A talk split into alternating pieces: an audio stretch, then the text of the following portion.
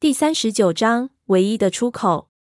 墓道倾斜向下，角度越来越陡。我和胖子手电直射下去，看不到一点到头的迹象，尽头处永远是深沉的漆黑一片。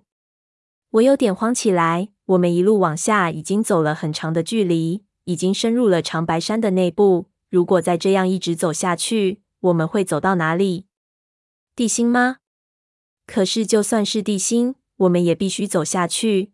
因为闷油瓶留下的引路符号明白无误的指示我们，他就是朝这个方向走的。我们每走一步，都是靠近事实的真相一点。我们别无选择，只得硬着头皮走下去。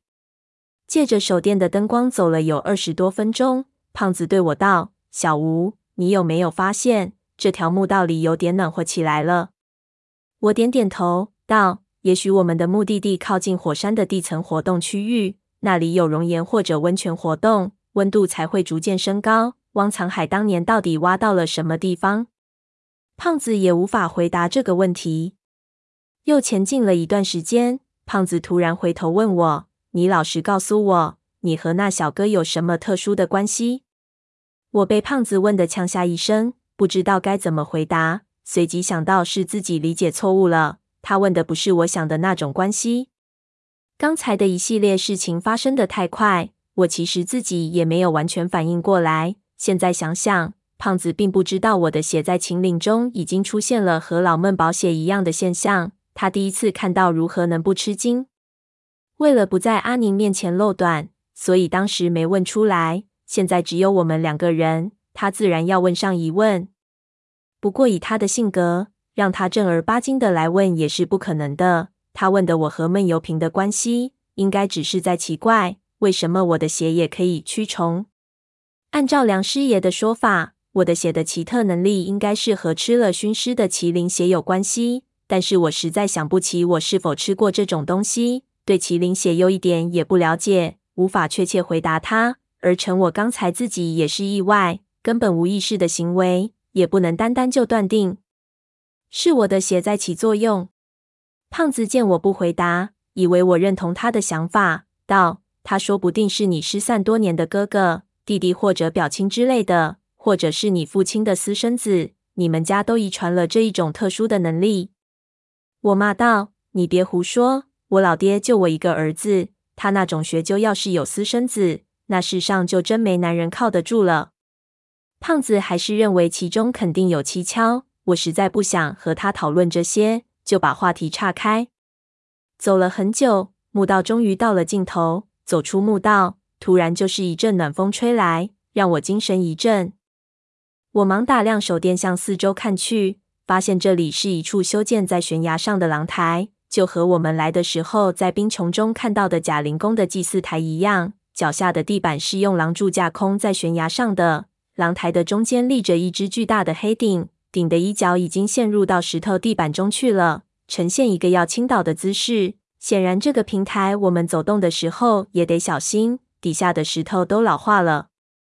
而平台的边缘都是悬崖，上面也是一片漆黑，看不到头顶。胖子发牢骚道：“怎么又到头了？没路走了，还是一有棺椁？这万奴王到底躲什么地方去了？”我道：“这还不是最奇怪的。”我们是沿着那小哥的记号来的，一路上有非常明显的线索。但是你看，这里一个人也没有。难道说这些人发现这里是死路，都回去了？还是我看向一边的黑暗，飞走了？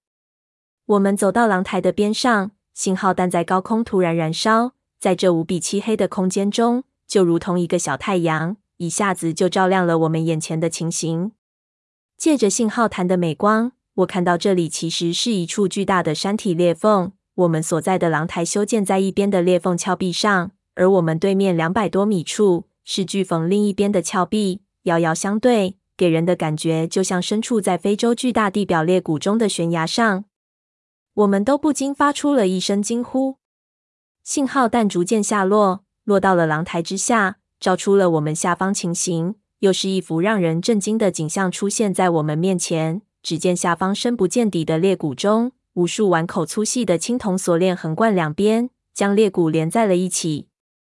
随着下落的光源，在廊台下二十米，到一片混沌的裂谷深处，也不知道有多少这样的锁链架在那里，几乎看不到稀疏的地方。而在深处的锁链上，还密密麻麻地挂着很多的东西，好像很多的铃铛一样，实在太远，看不清楚。这时候，胖子在廊台的一端找到了一根攀岩绳子，从平台的一端垂了下去，一直垂到下面最近的一根青铜锁链上方，系在了那里。胖子皱起眉头道：“够呛。”那小哥倒也锲而不舍，看样子他爬下去了。我们是不是也得跟下去学猴子？我道：“看下面锁链的密集程度，想必不会难爬。只不过这里到底是什么地方？为什么会有这么奇怪的设置？难道万奴王的棺椁会在这裂谷下面？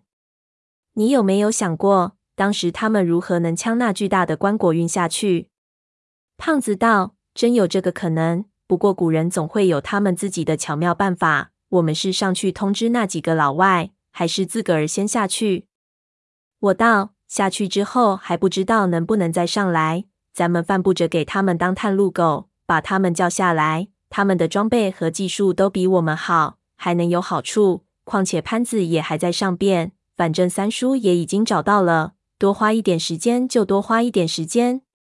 胖子想起柯克那满身的肌肉。也同意了我的说法。我们又从原路返回，因为知道路颇长，走的时候不知不觉都加快了速度。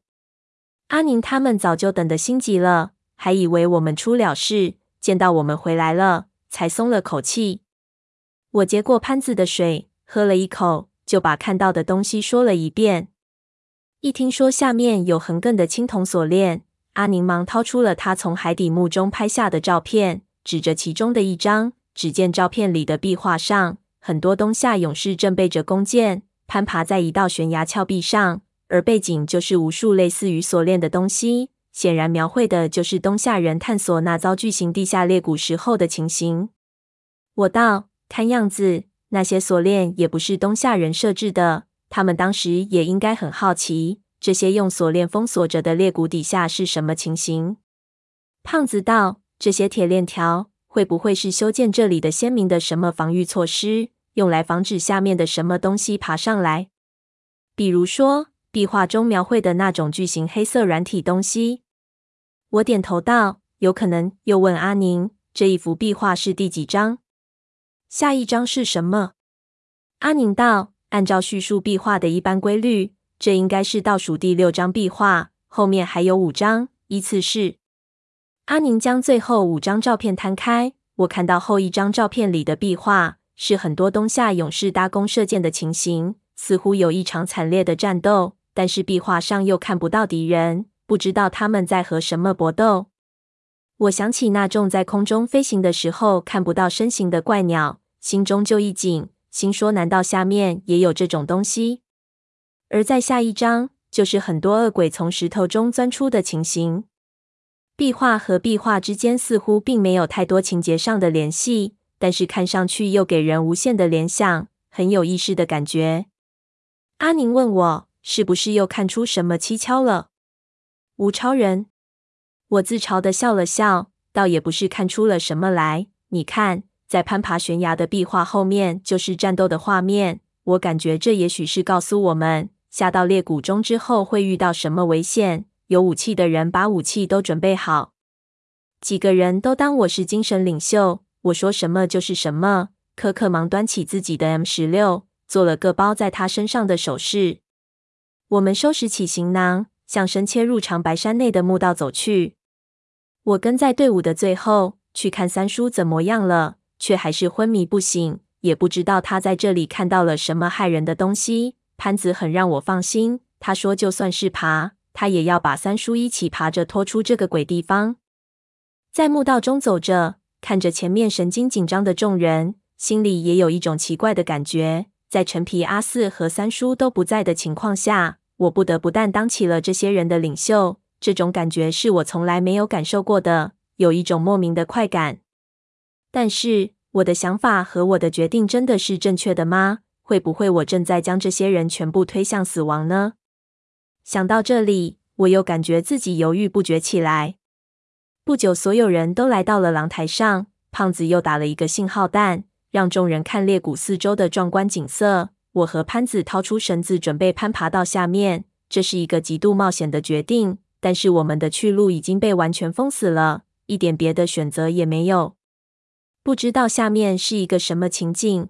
阿宁这一批人也不是好货。我掏出所有的绳子后，将胖子拉过来，告诉他要小心一点。现在我们都落了难，大家看上去都很合作。一旦到了下面，出路有了眉目，要小心那臭女人翻脸不认人。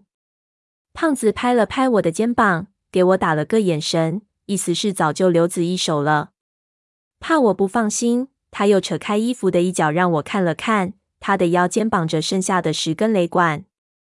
我们试验了一下，闷油瓶的那根绳子非常结实。潘子还是做先锋，第一个爬了下去。下到锁链上之后，他像单杠运动员一样挂下自己的身体，轻松的就跳到了下面的另一根锁链上。这样重复五六次，已经下去了十多米，给我打了个 OK 的手势。阿鱼他们的装备比我们好得多，颗颗带上发散式的指引头灯，把自己变成一只移动的灯泡。第二个爬了下去，我们以颗颗的脑袋为指引，陆续爬下廊台，来到悬空的锁链世界中。不过锁链的密集程度颇高，攀爬还是十分的方便。不论青铜锁链设置在这里原来的目的是什么。反倒是给了我们这样的人一架方便的梯子。爬得久了，各种动作都熟练起来，也掌握了一些窍门，大有蜘蛛侠在世的感觉。如蜘蛛一般，十几个人缓慢地向下，一路上并无突发事情发生，锁链的牢固程度也让我们叹为观止。